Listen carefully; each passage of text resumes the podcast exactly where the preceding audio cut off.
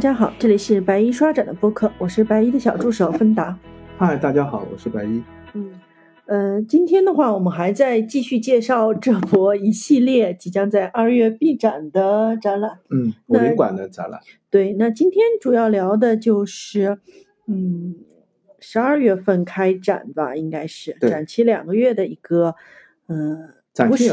不是很知名的一个，但是很有趣的一个窑址。其实，在黄岩地区应该，或者在台州地区，嗯，沙布窑应该还算可以吧，就是也是。黄岩地区就是台州地区的比较著名的窑子，只不过，嗯，很少会被外界所认识到，或者在，嗯，窑子史当中，全国的窑子史当中很少会提及嘛。因为浙江有其他更重要的窑子会被更关注。这个窑子可以说以前除了专业领域，很少有人会意识到吧。嗯，但是，嗯，这波就是在这个时候把他们做了一个专题展，我们看了以后觉得也很有趣。那这个展就叫。过度转变，嗯，那这个词的话，等一下我们也会聊，就其实蛮点题的一个展名，就是和它的呃窑址的定位是紧密相关的。然后副标题是黄岩纱布窑的考古成果展，嗯，它其实是嗯省考古所的一个可以认为是至少是这三四年吧，从一九年到二一年的嗯比较重要的窑址考古，嗯，如果。嗯，提及瓷片的这个考虑的话，可能是从五十年代开始到迄今为止的一个，嗯，瓷片就是瓷窑址和瓷片的一个调查史吧，一个总结的报告展。对，那整个考古刚才白也提了，其实是在一九五六年的时候，这个沙布窑地区的这个窑址考古调查就开始了。嗯，然后一九六三年的时候被列为省级文物保护单位。嗯，因为因为在那个沙布窑的那个窑址的地方。嗯，老照片现在其实不太存在这样的状态了。如果有老照片的话，其实大家会看到，嗯，在那个窑址的地方，瓷片堆积层是有四五米厚的这样的一个程度，而且是漫山遍野，到处都是瓷片和烧瓷的匣钵的一个废弃物的。所以五六年的那次调查，其实就是嗯本地的。呃，村民就是汇报上来说啊，我们这儿有很多很多烧窑的这个地方，你们就是然后就去做一些调查的这样的一个工作了吧，所以慢慢就延续下来了。嗯，那么其实上就是刚才白也提了，真正重要的这个或者说大规模的一个主动考古是一八年才开始。对，就一八年的时候，浙江省的文物考古研究所和黄岩区的博物馆联合开始做了这个。呃，沙布窑的考古，然后一九年的时候，沙布窑的遗址就升格为全国的重点文物保护单位。嗯，那一九年的时候是竹家岭的窑址获得二那个浙江考古重要发现，然后二零年设置考古工作站，那么包括二一年、二二年，一直到二二年的时候，也是新时代浙江考古的重要发现，所以。应该说是最近的三五年，三五年，对，有非常非常多的一个成果出来。嗯，那所以也就是这个展，就是展出的一个背景。对对对，但其实这儿稍微要提一下，就是窑址的考古和大部分的考古是有比较大的区别的。窑址的考古其实可以分成两种考古的形式，一种我们称之为窑址的调查，就是窑址有大量的瓷片是散落在。地面或者比较浅层的地面，基本上只要有工作人员去到那个地方，呃，随地看看就能捡到，或者稍微挖一挖就能挖出来。这样的瓷片呢，由于它是浅层的这样的一些瓷片，所以基本上是没有很严格的考古程序的。我们要知道，严格的考古程序最大的原因就是因为我要。封闭场地需要做开挖，需要对一个地方做地层的剖析，对地层进行辨识，我们就知道啊，什么时代、什么地层出土的东西都是有相对应的，所以它是一个比较严格的考古的流程。但是像这种窑址的调查呢，其实就是一个呃，走到那儿这个采集一下就可以了。所以这个采集或者这个调查的事情呢，就是我们刚才提到的从。五六年开始，其实是多次有人去做的，只不过，嗯，不那么系统，不那么成体系化。其实应该是，呃，五六十年代有一次，嗯，比较集中的一次采集。然后在八九十年代，因为日本的一些窑址的文物或者传世的文物出土，大家发现它和传世的越窑也不一样，和南宋元代以后的鼎盛的龙泉窑或者是景德镇的瓷器也不一样。但是它显然是一个浙江出土的一个瓷器，就觉得很奇怪，这什么瓷器？然后拿到国内一看以后，发现，哎，这好像就是以前调查过的黄岩的纱布窑的这个有点像。然后在八九十年代也曾经兴起过一阵的纱布窑的调查采集的这个工作，但是在，嗯，应该说二零一八年之前，没有对纱布窑做一个正式的窑址的考古，因为如果这样的采集呢，你是能采集到，比如说匣钵啊，嗯，烧窑的一些工具啊，嗯，瓷的碎片啊，因为这些散落的瓷片都是在地面上的，但是你找不到窑址的。准确的位置，你也不知道整个窑址的分布和布局怎么样的，必须经过一个严格的考古，你才能对整个烧窑的场地布局或者堆砌物的位置有一个更清晰的认定，这样你才好比较。清晰的来做一个窑址的时代和整个烧窑技术发展史的一个判别，特别是需要有特定的地层出土的文物，我才知道这个纱布窑到底什么时候烧的。比如说在采集阶段，以前一般认为纱布窑是从晚唐开始烧的，因为晚唐那个嗯上林湖地区的越窑开始衰退了啊，那觉得这个地方开始形成起来，烧到什么时候呢？烧到北宋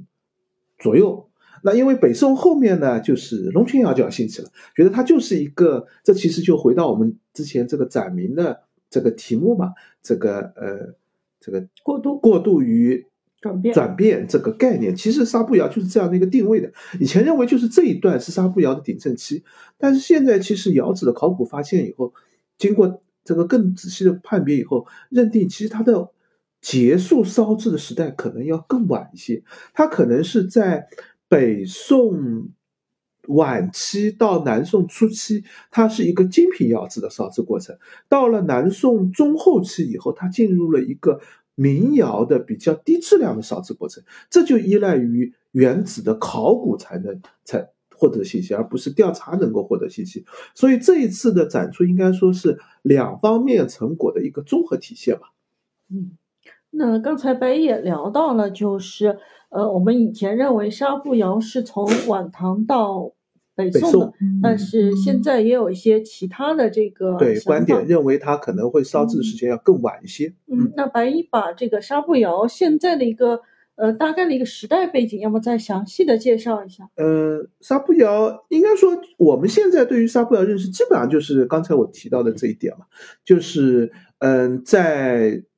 越窑上林湖的越窑地区。这个越窑的窑址开始慢慢衰退，越窑的衰退呢，主要发生在是北宋中后期以后，因为随着嗯瓷土的衰竭，随随着嗯江南地区的开发，大量的这个特别是南宋以后。彻底的人口的进入，整个余姚地区就变成一个非常重要的经贸和人口聚集的地区了。它已经不适合作为烧窑的核心地址了，因为烧窑会需要山上采土，会影响到环境，这个会污染水源。另外一个呢，要大量的砍柴来生火，这也会影响到就是嗯普普通的生活。所以窑址一般都是在相对偏僻的地方来设置的。到了北宋中后期以后，呃，余姚地区就慢慢的越窑的烧制已经越来越少了。那这时候对应的，嗯，浙江地域崛起的一个窑址，其实就是在黄岩的这个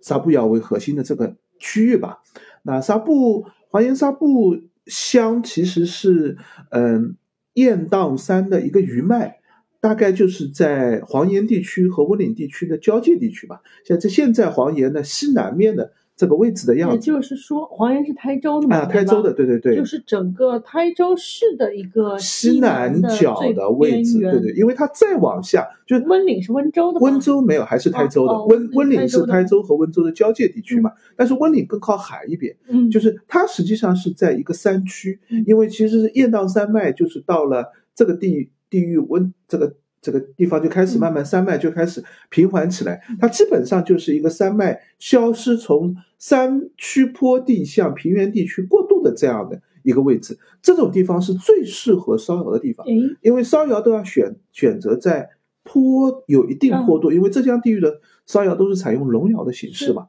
龙窑要有一个火力的自然上升的过程，所以龙窑一般都设置在坡沿的这个地方，沿着坡设置。另外一个呢，山坡上冲下来的这个。呃，水流也会自然的将山坡上的泥土进行一个自然的颗粒的选分的过程，就是大颗粒肯定会在靠山上一些，越细的颗粒就会被冲的越下面，所以在山坡上其实是一个很好的选取瓷土的位置，就瓷土是一个颗粒特定的这样的一个呃。就是这样的一个特定的这样的一个分布的情况，它不能在太山顶的区域去挖土，那样挖出来的土里面就大颗粒的太多了，也不能太靠近平原地区，因为那个地方基本上都是泥质的，就是呃我们通常所谓的呃这个。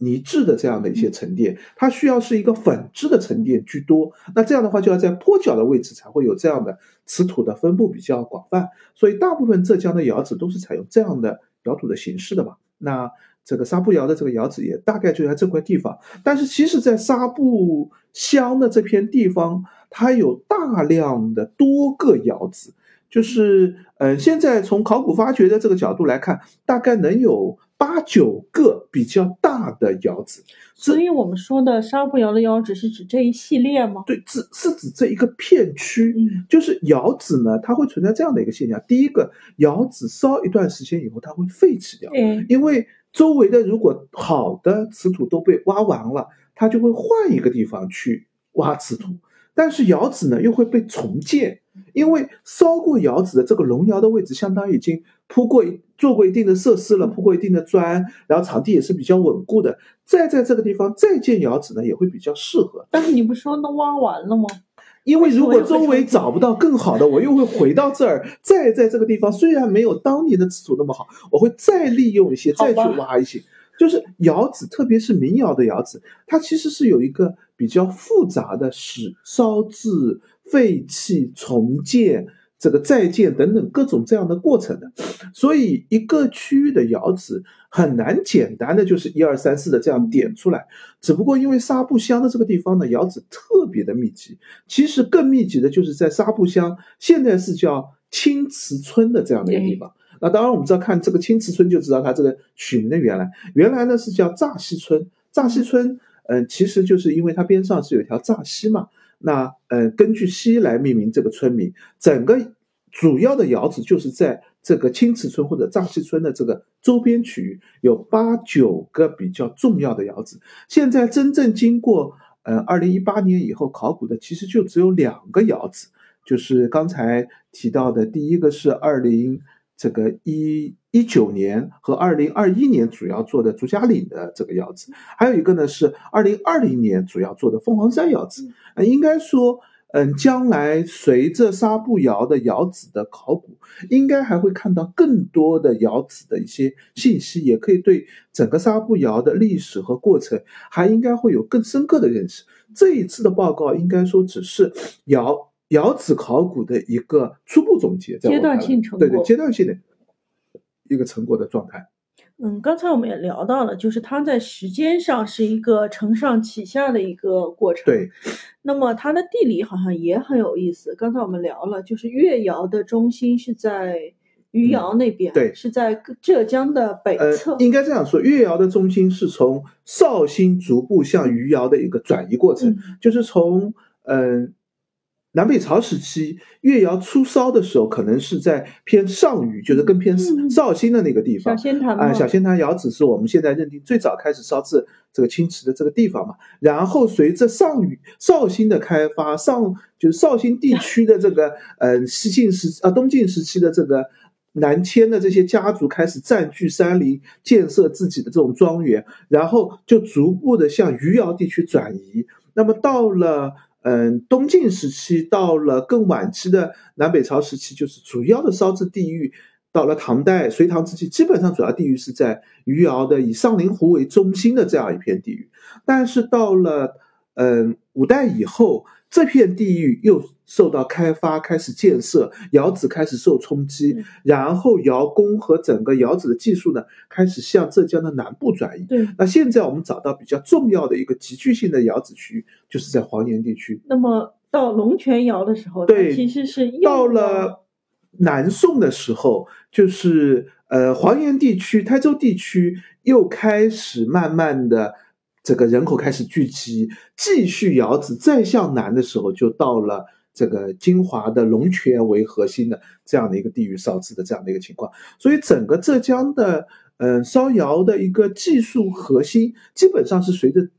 这个时代性是逐渐南移的，大致是可以这样看啊。但是这里面其实是有很多例外的，比如说欧窑系和建窑系的，就是。这个带褐彩的，以黑釉为瓷器的，它崛起的时间要更早一些。但是我我们如果以越窑青瓷为核心考虑的话，基本上是一个南移的过程。那在这个南移过程当中，以前我们比较重视的或者比较重点知道的，第一个就是以余姚上林湖为核心的青瓷的这个烧制的这个技术，另外一个就是以龙泉窑的青瓷的烧制技术。那这个。黄岩的沙布窑窑址，恰好从时间上也好，从地理上也好，正好就在这两个窑址的中心的这个地方，这也是过渡于这个转变的这样的一个核心点嘛。嗯，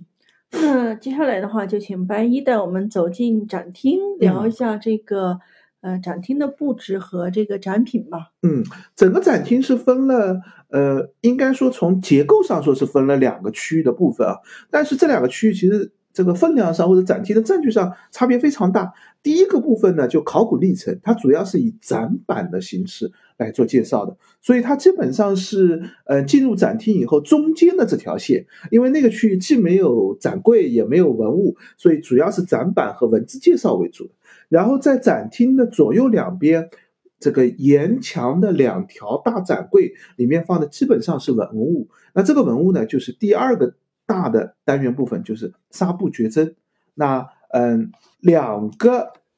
这个大单元里面又分了小的一些单元，我们稍微来介绍一下。第一个大单元我们刚才提到就是考古历程嘛，考古历程里面分了两个小的单元部分，第一个呢就叫纱布往事，这个呢主要介绍的是。嗯，窑址的调查和采集，我们之前讲了，就是窑址的考古，除了真正做考古之外，去做一些收集采集工作也是比较重要的。那在这个纱布往事里面呢，就主要介绍了这个采集工作，从一九五六年，这个当时是浙江省文物管理委员会，就是对这个黄岩的秀水，嗯，秀林水库做一个嗯基建的考古工作的时候，边上的群众就和。嗯，考古工作者反映说：“哎呀，我们村里面啊有一个这个好多好多瓷片，好多好多文物呢。这个你们去看看吧。这个地方就是刚才我们提到的扎西村，也就现在青瓷村的那个地方。那因为有这样的一个提及，所以当时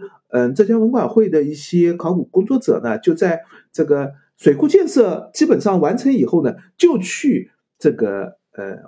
沙布乡的这个地域做了一些考古，主要已经认识到有朱家岭啊、牌坊山啊、这个瓦屑堆啊、金家坳啊、下山头啊、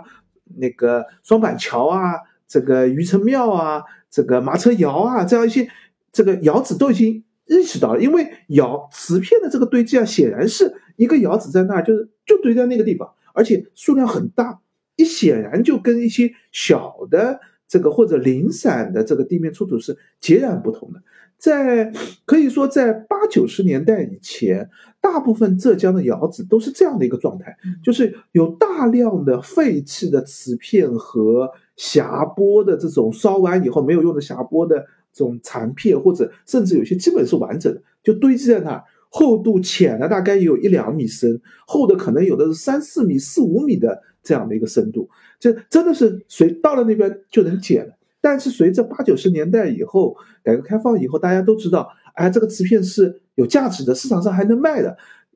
有一些小的地方就越捡越少，几乎这些地方就捡不到瓷片了。像龙泉，基本上地面上能捡的瓷片都被人捡完了。但是其实也不是没有啊，就如果真的在你再仔细走走，说不定你也会看到。现在还可以去捡吗？呃，我们不太建议大家去窑子捡瓷片。就像黄岩的这个纱布窑的这个窑子，其实现在是一个受受保护的状态。纱布窑窑子因为几乎没有。被太多，因为不重视嘛，就是上林湖大家都知道，这个龙泉大家都知道，外地人来一定去那些地方捡，就是那些这个瓷器爱好者或者那些文物贩子肯定去那些地方捡瓷器，但纱布窑来捡的人就不多，大家也不重视它，所以现在其实如果去纱布窑，地面上还能采集到非常多的瓷片，但是不建议大家去做采集，因为第一个问题就是肯定越捡越少，第二个问题就是你捡了瓷片，捡回去瓷片其实。没有太大的意义，只是一个瓷器的标本，它也没有什么价值，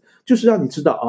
这个纱布窑就是这样的一个状态。而且你捡回去那一片瓷片是影响不了整，就不能让你真正知道这个窑址是怎么样一个状态。它需要有大量的瓷片进行分类整理。这个考察以后才会知道这个信息怎么样，但是很可能你捡走，万一你捡走了一个重要的标本，使会使得后面的考古工作者和后面对于窑子的认识产生重大的偏移的，说不定就少了那一片瓷片，可能有一类纹样在这个时代就不出现了，对吧？那当然，这种有偶然性啊，一般是不太会的，因为除了地面之外，还有很多埋在地下的。但是，终归这样的捡瓷片的工作，对于考古来说是一个破坏，对于考古来说是一个损失。那我们现在肯定是不建议大家这样去捡瓷片的。所以在纱布往事这个单元里面，主要介绍的就是像类似于这样的瓷片的一个呃考古调查，像这个早期的调查就是六十年代和八十年代为主的，然后近期的调查呢就是。二零一八年以后，在考古做之前，首先要进行一个普查和调查采集的一个工作。那其实这时候就已经采回来大量的瓷片，这个瓷片已经大致能把纱布窑的瓷器的状态和瓷器的这个呃发展史大致能理一条线了。但是这里面认识，就像我们刚才提到，认识会有很多不明确的，或者有很多你只是根据瓷片做一个推论。那真正的重要的考古，那放了另外一个单元，就叫窑火日记。那里面主要介绍了就是二零一九年朱家岭窑址的一个考古，找到了朱家岭窑址的 Y 一号这个龙窑，然后还有一个就是二零二零年的凤凰山凤凰山的这个窑址，凤凰山的这个窑址应该是也找到了两条的这个呃龙窑。然后，二零二一年到二零二二年又做了朱家岭窑址的一个考古，又找到了朱家岭窑址的 Y 二号的龙窑的这个窑址。另外也找到了，因为除了烧制窑的这个龙窑之外，一定边上会有大量的附属建筑，就是有很多工作工坊，他要把这个瓷土采集回来，瓷土要。这个碾压或者砸的更碎一点，需要有一个电磁根去淘洗瓷土，还要有工人做瓷做瓷器的地方，还会有各种彩画工匠的这个地方，最后才有去烧制窑这个瓷器的这个龙窑。所以整个窑址区的考古是伴随着这样的一个考古工作者了解更深入的。那现在可以说纱布窑的这个窑址，应该说总的窑址考古，从考古的角度来说，大概现在只完成了，在我看来只有四分之一、五分之一的样子。调查采集这个工作呢，可能已经完成了百分之七十、百分之八十，相对来说已经比较全面了。但是窑址的考古其实还需要后面做的更多。这是第一个大单元部分，就是以展板的形式来介绍考古的这样的一个历程。第二个单元部分呢，就是纱布掘真，那介绍的就是用出土和采集的瓷器一些拼合的瓷这个瓷器来介绍。纱布窑到底是一个怎么样的状态？这里面又分了两个小单元。第一个小单元呢，介绍的就是纱布窑它作为一个过渡阶段的一个瓷器，它是怎么样体现出它的过渡性的？这个单元叫做相似于相继，就是介绍的就是整个纱布窑是如何和其他的一些窑址的瓷器有相似的地方，又是如何继承这个越窑，又后面启发了后续的龙泉窑。那所以第一个就是这个这个里面的第一个部分就介绍它和越窑的这个相似性。那有越窑的类似的做法，比如说器物上形式上的类似做法，或者有越窑的一些刻花花工艺上的一些相似的做法，还有是越窑的烧制的一些，比如说匣钵的装置啊，或者是用的一些这个器具啊，这这一点我觉得也是这个比较重要的一个这个介绍，因为我们一般看到窑子的介绍，大部分还是以这个嗯瓷瓷片或者瓷器为主。但是在这个展览当中，给大家展示了很多，比如说是匣钵，而且有各种样式的匣钵，也有在越窑当中很少见的，其实，在嗯安徽地区或者是江西地区才比较多见的一些凹形的这样的一些匣钵，还有一些火灶，就是窑工用来确定这个嗯火窑火的温度和窑的这个烧制的状态是怎么样的，还有插火灶的一个。这个位置的这样的一些器物，这些东西呢，其实在这个除了窑址考古当中会看到，你在地面采集当中是不太会采集到这些东西的，因为这些东西往往都是这个比较这个呃，在当时工匠看来根本不重要，就是一个工具品嘛。像这个刚才我们提到的这个窑塞也是很难得一见的，整个窑址因为会有一个取火灶的口，这个地方呢要有一块东西去给它塞住。那这块东西就是一块土嘛，烧的比较僵硬的一块土。以前在窑址考古当中，窑塞都不会意识到，但是是因为有之前的越窑考古和龙泉窑的考古，对于整个浙江市的窑址有一个认识，哎，我们才知道应该会有这样的东西，才会在考古当中会意识到这样东西，去把这样东西给采集回来。展厅当当中，你看看，就是很不起眼的一个这样的一块这个烧过的这样一块土的样子，但实际上是窑址技术当中非常重要的这样的一些器物吧。那还有一些支具啊，这个支垫啊，或者是垫圈啊这样的一些东西。那这些东西呢，都体现出嗯纱布窑的技术在和越窑的烧制技术上既有程序性的关系，就是有显然越窑的一些东西在这儿又出现了。另外呢，也有很多不一样的地方，就是我们刚才提到，它有一些似乎就是从，嗯，这个北方或者从江西传进来的一些窑具的做法，那么这就说明它一定是有一些外来技术的引入的，而且它在装饰花纹上，比起越窑的早期的比较典雅素彩的这个做法，相对来说更加花哨一点，刻花花的工艺会做得更多一点。这也启发了他后面对于龙泉窑的影响，因为在龙泉窑的早期，北宋中晚期的时候，龙泉窑有一个嗯技术上的一个特点，就是双面花的工艺，就是碗的内部有一个刻花花，碗的外面还会再装饰一个刻花花。以前我们都认为这样的双面花工艺是龙泉开始兴起的，现在经过纱布窑的。考定以后，我们就知道，这实际上是纱布窑大概在北宋中期的时候最早开始做的。我当然我们很难说它一定比龙泉早，就到底是它影响龙泉，还是龙泉影响它，很难说。因为这个当时的工匠其实就是来回交流的嘛。但是从序列性的角度，就是越窑有单面化的工艺，到了呃这个纱布窑黄岩这里开始出现双面化，那似乎从。发展的序列来说，我们刚才讲到由南向北的一个传递，然后时间序列上也是这个纱布窑首先兴起，后面才是龙泉窑。那似乎这是一个纱布窑的技术向龙泉窑的一个影响传递的过程吧。所以在这儿又顺道了把纱布窑和龙泉风格相似性的这个方面做了一个介绍。另外还有一个比较重要的，就是在纱布窑当中，我们看到大量的南北这个窑。窑子之间技术交融、技术传递的一个现象，这里面最核心的就是定窑和耀州窑的两个北方窑子。定窑呢，我们知道比较重要的是定窑的白瓷，但是定窑还有一种重要的瓷器品种叫做酱定，就是烧酱油酱油色的这个定窑的瓷器。酱定的这个瓷瓷器其实数量是相对于白定来说是要很少。数量上要少很多的，但是酱定当时在北南北宋之际，酱定的这个瓷器还是非常有名的。很有趣的就是，以前我们在浙江如果出现一个酱釉色的这个呃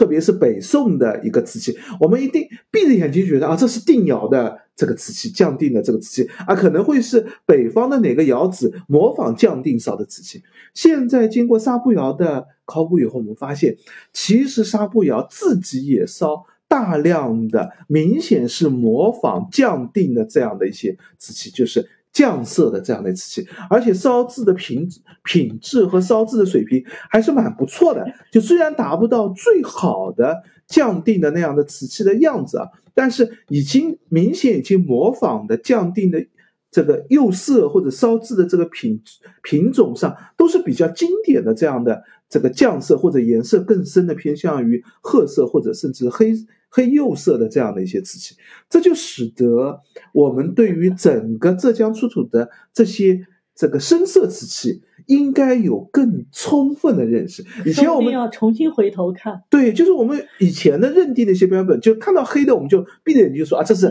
建窑的，看到酱色我们就说啊这是这个定窑的。但是现在我们就会知道，其实模仿烧制一直是。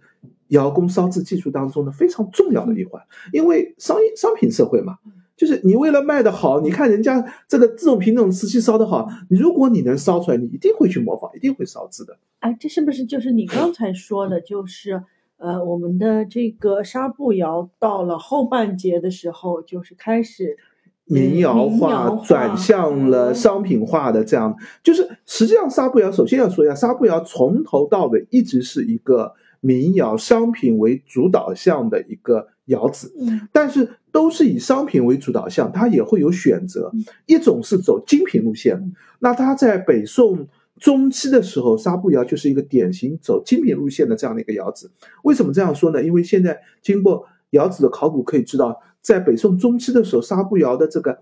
嗯，瓷器和匣钵就是所谓的一器一钵，就一个器物会专门给它做一个匣钵来烧制它，这样显然浪费匣钵，烧制的瓷器显然就要卖的价格贵一点，这就是所谓走精品路线的瓷器。这种瓷器呢，往往是卖给社会上流阶层的，比如说文人啊、官员啊、士大夫啊，甚至是卖到一些官家当中去，或者是一些订购品。但是走同样走商品路线，窑子还有另外一条路线，就是卖给民间的，要以量大货物的便宜为性价比高啊。就像我们现在手机也是一样的，就是有 iPhone 那样的卖高价的手机，这个也有走平民路线的，就是以量这个虽然每一个可能利润不高，但是我量大。烧制的稳定性，我最后还是能够收回成本，而且还有利润就可以了。那纱布窑到了北宋晚期以后，甚至进入南宋以后，它就进入了一个以平民为主要的售卖对象的这样的一个窑子，这是它本身的一个这样的转变啊。应该来说，大部分的窑工呢，从内心来说。都是想卖高价品的，就是这个，就像小米一样，这个当年卖的千元机的时候，也是想着要卖一个这个高端机的。但是可能你技术达不到，或者你的品质不够，你是做不到这一点的。那只有你特定的历史阶段、特定的记忆融汇的时候，你可能会走这条路线。我们这儿提到的纱布窑的南北交融阶段，就是它。技术和品种最好的这个阶段，所以他才会去模仿最好的定窑。另外还有他模仿的一个就是北方的一个瓷器窑址，就是耀州窑。耀州的青瓷本身，耀州青瓷就是一个北方来模仿南方青瓷的一个技术的品种。就是因为南方青瓷在北方卖的太贵了，那我也要走高端路线，我也要想去卖的时候，就在南方耀州这个地域首先烧制出就是模仿这个越窑青瓷。非常像的，而且还以北方的一些刻画化技艺融入到青瓷技术当中去的。那反过来，耀州的瓷器卖的好的时候，就是这边的瓷器又会再次去模仿耀州窑的瓷器。那在纱布窑这个出土的这个瓷器当中，有几件非常耀州的这个瓷器的这个样子。而且这次展当中，因为浙博嘛，既有这个定窑也有耀州窑的一些瓷器的这个呃收藏的，所以做了一个对比展，就在展厅当中既放了耀浙博所收藏的耀州窑的刻画花的这个碗的这样的一些瓷器，也放了这个纱布窑出土的，就是明显在模仿这个耀州窑双面刻花花的这样的一些瓷器。我这可能不只是模仿了，如果不是不告诉你是出土的话，你可能根本分不出来。嗯，这这就很看，就看瓷器很。依赖于眼力和你的积累量，就是窑址考古或者瓷片的收集之所以重要，就是你只有见过，你只有意识到，你才会分辨出它的区别出来。否则的话，你肯定是混在一起。大面上看很像，你就看，如果你是一冲眼看，觉得啊，这就是一个耀州窑嘛。但是你仔细一看以后，发现了，哎，又和我看到耀州窑好像颜色会略微泛黄一点啊，烧制的这个底好像没有耀州窑做的那么精致啊。刻花花好像没有耀州窑那么深啊，釉色上稍微和耀州窑又有点区别啊，就是你总会觉得有点差异性。但是如果你这时候看过纱布窑出土的瓷器，你就会觉得哦，这就是纱布窑的瓷器。这也是，嗯，其实是陈万里先生。给我们带来，陈万里先生是一个医生出身啊，学的医，但是后面因为他自己个人的喜欢，就是最早带来了中国瓷器史当中非常重要的一个转变，就是从传统的木件瓷器，以前在嗯从呃甚至可以追溯到就是唐代，就是古代人收集瓷器，就是哎我看看这个瓷器。看着像啥，我就说它是什么瓷器。一直到乾隆皇帝也是这样的，拿着一个这个龙泉烧出来，就说啊，这是汝窑，这是官窑。闭着眼睛就说，我看着它像啥就是啥。那当然，他们那时候也会积累，就是我会去看各种各样的瓷器啊。以前人说的这是官窑，那我就看过前人收藏官窑，我就认识哦，这就这种就是官窑。那以后再看到一件瓷器，我看着像就说这是官窑。但陈万里先生就强调了一点，就是。引入了科学化鉴定的角度，嗯，那怎么样做科学化鉴定？那标本的收集、瓷片的收集就是一个非常重要的信息。你只有在窑址的原地，你才能收到这个窑最标准的序列性的各种样式的一个瓷器标本。虽然窑址你一定拿不到完整的瓷器，但是你可以拿到一个瓷片，这个瓷片就可以和你手上所收藏的那个瓷器进行对比。那在陈万里先生这样的以窑址采集调查为主的一个这个考古为核心，再到我们这个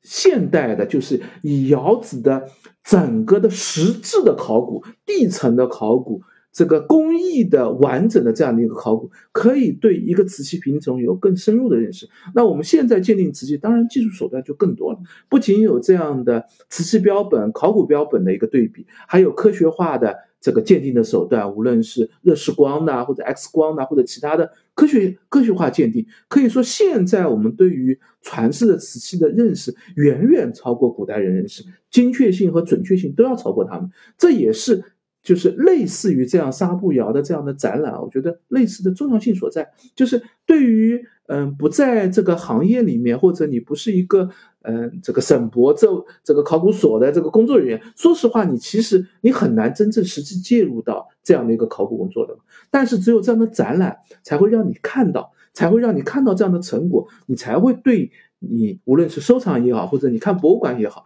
才会对瓷器有更深入的认识。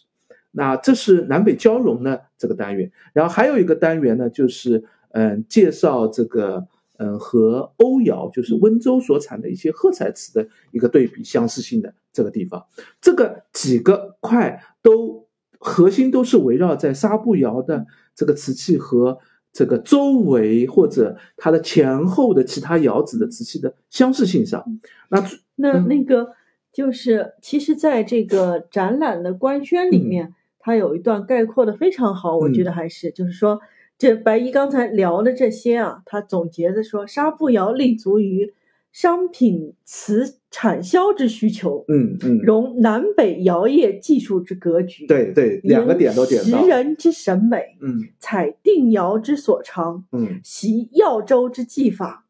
多项求索，嗯，然后微博上那个行走的海风同学 很精准的概括了一下，谁红抄谁，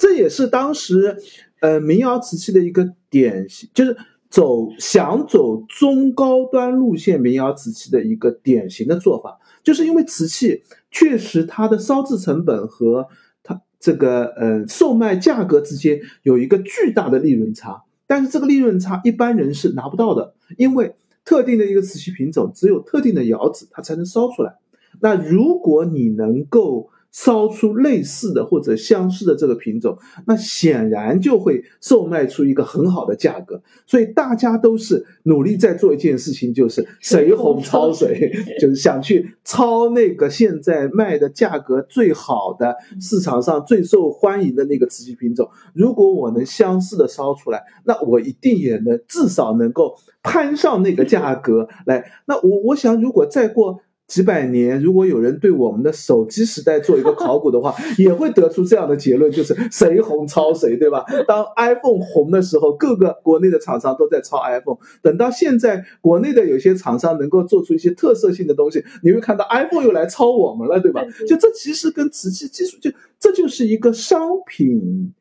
嗯，画的一个器物最典型的，无论或者反过来说，也证明了宋代的这个，因为我们最近一直在看宋韵展嘛，嗯嗯，其实宋代商品化的一个兴起和兴盛的一个反典型的体系，就在唐代，你其实很难看到这样的现象，或者这样的现象是不典型的，大部分一种各地都是把我自己这个品种做的高精尖就好了，因为在唐代。嗯，贵族本来就接受一个高价，一般的有钱人都买不起高价，他只能接受民窑的。那这时候你去模仿一个外地的高品种，大家不见得会接受啊！我买你，我还不如买那个，我钱对我已经无所谓了，我何必买你这个仿冒品呢？中高端买家不够多。对对对，等到宋代。足够量的买家出现的时候，商品化、市场化的这个氛围形成的时候，才会出现像我们这儿谈到的这种谁红抄谁的这样的一个现象嘛。所以最后一个单元就叫这个呃盛世风物，这实际上就纱布绝真里面的这个对面一个展柜的这个区域，展示的就是纱布窑里面各类各种。各样的瓷器，有各种的纹样的，比如说花卉纹的、龙凤纹的、鹦鹉纹的、英式纹的，这些纹样都是宋代流行的一些纹样。我们在很多窑瓷、在很多题材当中，不仅是瓷器当中，在绘画当中，在各种地方，其实我们都看得到这些纹样的一个时代性的。这也是瓷器鉴定当中一个非常有趣的点，就是瓷器鉴定有的时候是。不仅拿瓷器做对比，还会拿着丝织品、拿着书画、拿着各种的其他器物来综合进行一个对比。这是一个时代性的纹样。比如说鹦鹉纹，从唐代到宋代，它的演变也是有一个规律的。像英细纹，宋代有个典型的英细纹。如果你熟知宋代的英细纹，你就会一眼看到瓷器上的英细纹。这个如果你不知道宋代英细纹，你看着那个英细纹的罐子，你也会问这个婴。这个婴儿在哪里？为啥叫婴戏纹？因为他已经把婴儿画的很概念化或者很符号化的这样的一个做法了。所以这个单元部分它也叫宛若宛若画意嘛，就是就像绘画那样，在瓷器当中出现的各种纹样的样式。然后还有一个这个小小主题单元部分就是有关感悟，就是嗯，在瓷器当中出现各种用途的瓷器，像日常用的碗啊。这个罐子啊，就是各种生活日常用器，还会有专门的给茶具使用的茶茶碗和这个盏托，嗯，茶柱子，就是给喝茶使用的这样的器物，也会有酒器，各种的这个酒台子、酒盏，然后酒酒柱，各种这个酒具当中会用到的瓷器，还有各种香具、香炉。这个嗯，烧香焚香要用到的这样的器物，也会有各种花器、插花的多管瓶的这样的一些器物。显然到宋代已经变成一个香具陈列器的这样的一个用途。所以，嗯，综合这个展览当中各种瓷器的陈列，其实想告诉大家，就是纱布窑在晚唐到宋代的这个阶段当中，它就是一个。最面向市场的、最迎合市场的，虽然它可能是在北宋中晚期的时候是它的顶峰阶段，是相对迎合的是高端、中高端市场，但是到了后期，它就开始迎合民间市场。它呈现出来的一个窑子，也是一个典型的商品化以后的一个窑子烧制的这样的一个技术。也正因为它迎合商品化，我们现在才会在纱布窑看到。这么厚的一个窑址的堆积和这么大量的一个这个窑址的这样的一个现象吧，就是生意很好的意思，啊，就是卖的足够久的一个老店吧。至少他，你想，他从如果从晚唐开始烧到南宋，哪怕是南宋初期的话，这也是烧了三四百年的一个窑址区域啊。那相当于点了三四百年的窑火，它的是累积的这个瓷片量和上林湖应该时间长度上都差不多了，就是只不过，而且它的量要比上林湖要大得多，因为它更加迎合市场，更加面临商品化的一个销售，而且它的纹样、它的类型、样式也更多，就是到了这个呃宋代的时候，确实也是瓷器大爆发的这样的一个时代吧。那所以总结来说的话，纱布窑在。嗯，浙江是一个蛮重要的一个。嗯，应该说，在浙江瓷器史当中，我们一般都有个说法，这个也是陈万里先生说的嘛，就是嗯，一部中国瓷器史，半部在浙江嘛。因为浙江青瓷是整个瓷器史当中非常核心的一个问题。那如果整部浙江史至少有三分之一或者四分之一是应该在黄岩。这个纱布窑的这个窑子上，当然，另外两个窑子就是我们提到的这个余窑的越窑和上林湖的越窑和这个龙泉窑，这两个名气更大。但是从我们认识一个嗯瓷器的变迁发展、瓷业的演变和瓷业的市场化的需求角度来说，纱布窑是非常重要的一环，绝对不可。缺少的一环，也正因为这一环补上了，我们可以更清晰的知道从越窑到龙泉窑的一个过渡，它到底是怎么发生、怎么转变。它不是一下子完成，也不是简单的一个接着一个出现的，它是有一个这个其实是无缝连接、逐渐的发展和过渡的一个现象。嗯，也就是说，嗯，虽然在如果。大如果比如像我这样的人对全国的这个瓷器了解的不多的话，那那个时候我是只知道越窑和龙泉窑的。但是纱布窑这一个点的补上，使得整个的一个。不管是时间上，还是地理上，还是瓷器品种上，瓷器品种技术上，都使得整个序列变得完整而鲜活起来。对对。然后更有意思的是，刚才我们也聊到这个呃水红超水的这个做法，就是可能使得很多之前你可能会一过眼就往这个典型的民窑上靠的做法，你会也会有所转变，会意识到整个瓷器的。呃，发展史和一个烧制技术是一个非常有趣的融合的百花齐放的一个过程。这其实也纠正了我们以前对于瓷器鉴定当中的一些现在看来已经是误区的地方。就是以前我们基本上是以把瓷器归类到就这个瓷器就啊就就是就我们一看这个瓷器，我就可以说这个瓷器是哪个窑子出的。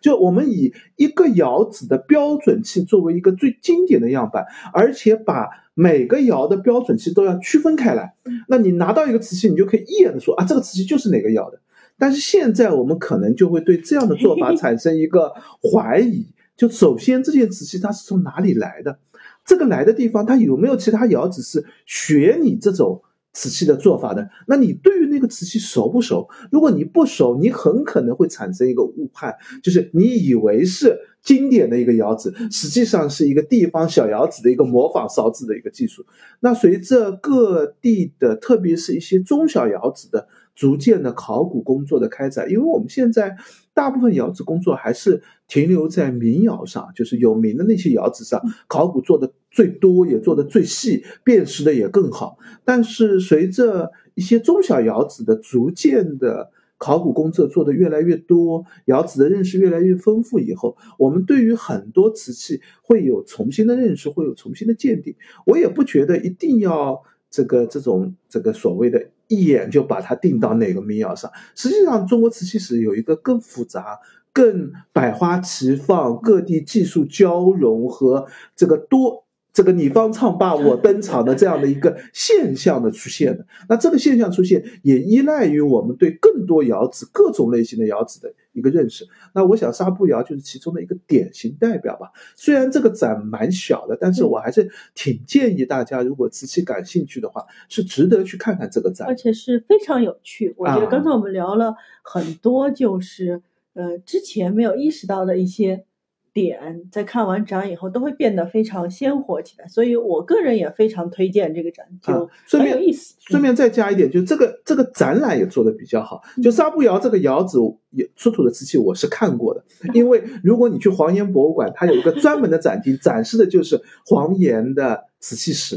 这个黄岩青瓷史。但是在黄岩博物馆开馆的时候，应该是二零一八年还一七年开的馆吧。就是那个时候，纱布瑶的认识还没有那么完整。他介绍纱布瑶，你如果不带有现在的观念，你去，我回想起当年我看到展厅，我觉得我看的就是一个越窑史的展厅，我完全没有意识到它是一个就像这啊这么有趣的一个展，因为在。当时我们看到瓷片的时候，我们就觉得它就是一个越窑的后续而已嘛，就是它比越窑时代更晚一点，品种上、样式上各个地方我们都觉得，哎，它跟越窑很像。我们只看到了它跟越窑像的地方，我们早期是没有意识到它跟越窑不像的地方，我们也没有意识到它学。其他窑址的地方，那正是随着考古的工作的逐渐进步，我们才会意识到，啊，它其实不是一个简单的越窑的后续，而是一个重要的转变、转折、过渡时时间的这个存在。嗯，好的，那关于这个展的介绍，基本上也就到这里了。嗯，那这个展的话，刚才也说了，会在二月七号结束。所以剩下的时间已经不多了，是有兴趣的朋友们可以尽快安排起来，预约起来。然后它的呃展览地点在这个浙江博物馆的武林馆区，就是西湖文化广场的这个地方。嗯嗯，那我们今天的介绍就到这样啊。我们还提一句那个嘛，就是 因为这个这这博我们应该上次介绍了天下几任嘛。那嗯，这次介绍了纱布窑嘛，还有一个也是马上要闭展的这个展览，我觉得还是要提一下的，就是三楼书画厅的那个金石书画系列的第六期啊，就是这一期嗯展示的是上海博物馆藏的一些善本的碑帖。金石书画这个系列还是我觉得还是浙博的一个挺精品的展览吧，就是主题和展品都还挺嗯有。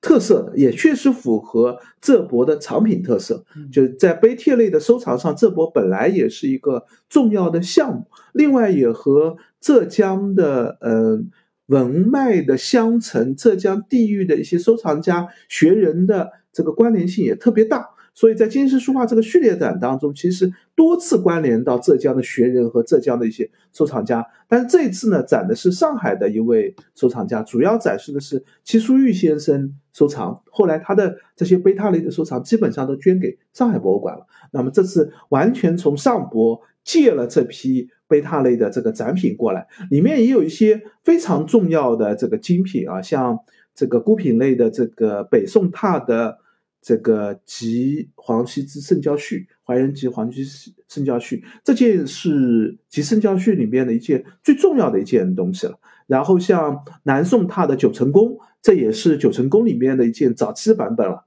那还有一件更重要的，在我看来就是，嗯，明中拓的应该是石鼓文，这个嗯所谓的海内海内第一海内第一版本，就是黄破未损本。也是一件非常重要的贝塔类的展品，就是金石书画这个专题，我们之前聊过一期啊。这个呃，之前有好几个金石类的展览都在杭州同时开展，那个应该就是金石书画第五期，我记得。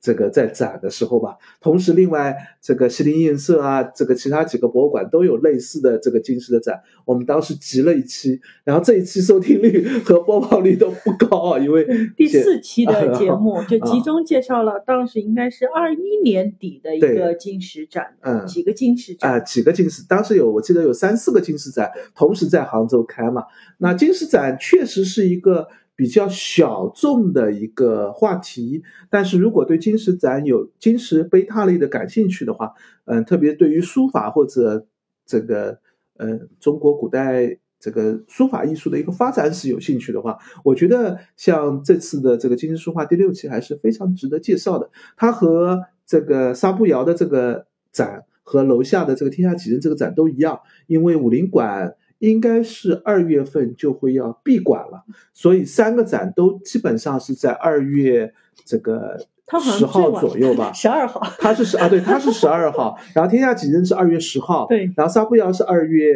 七号，就是基本上就在这个时候，基本上就在这个时候，就几个展都陆陆续续关闭了，然后应该很快啊，现在我们还没有准确的时间，但是应该很快武林馆就要闭馆了，因为这博就要搬到这个呃资江馆去了，就是在转塘的资江馆有一个嗯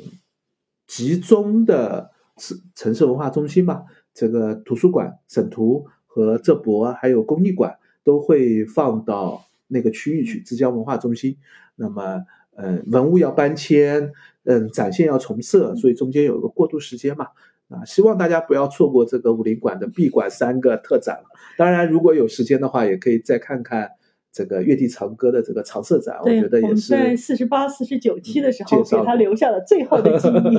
嗯。好的，嗯，那也今天的彩蛋介绍就到这里了。那也欢迎大家留言或者评论，告诉我们还想听哪个展览或者古迹。也欢迎大家关注我们的微博和微信公众号，我们都叫博物馆刷展的白衣客。嗯，欢迎大家点赞、转发、关注三连。再见，拜拜。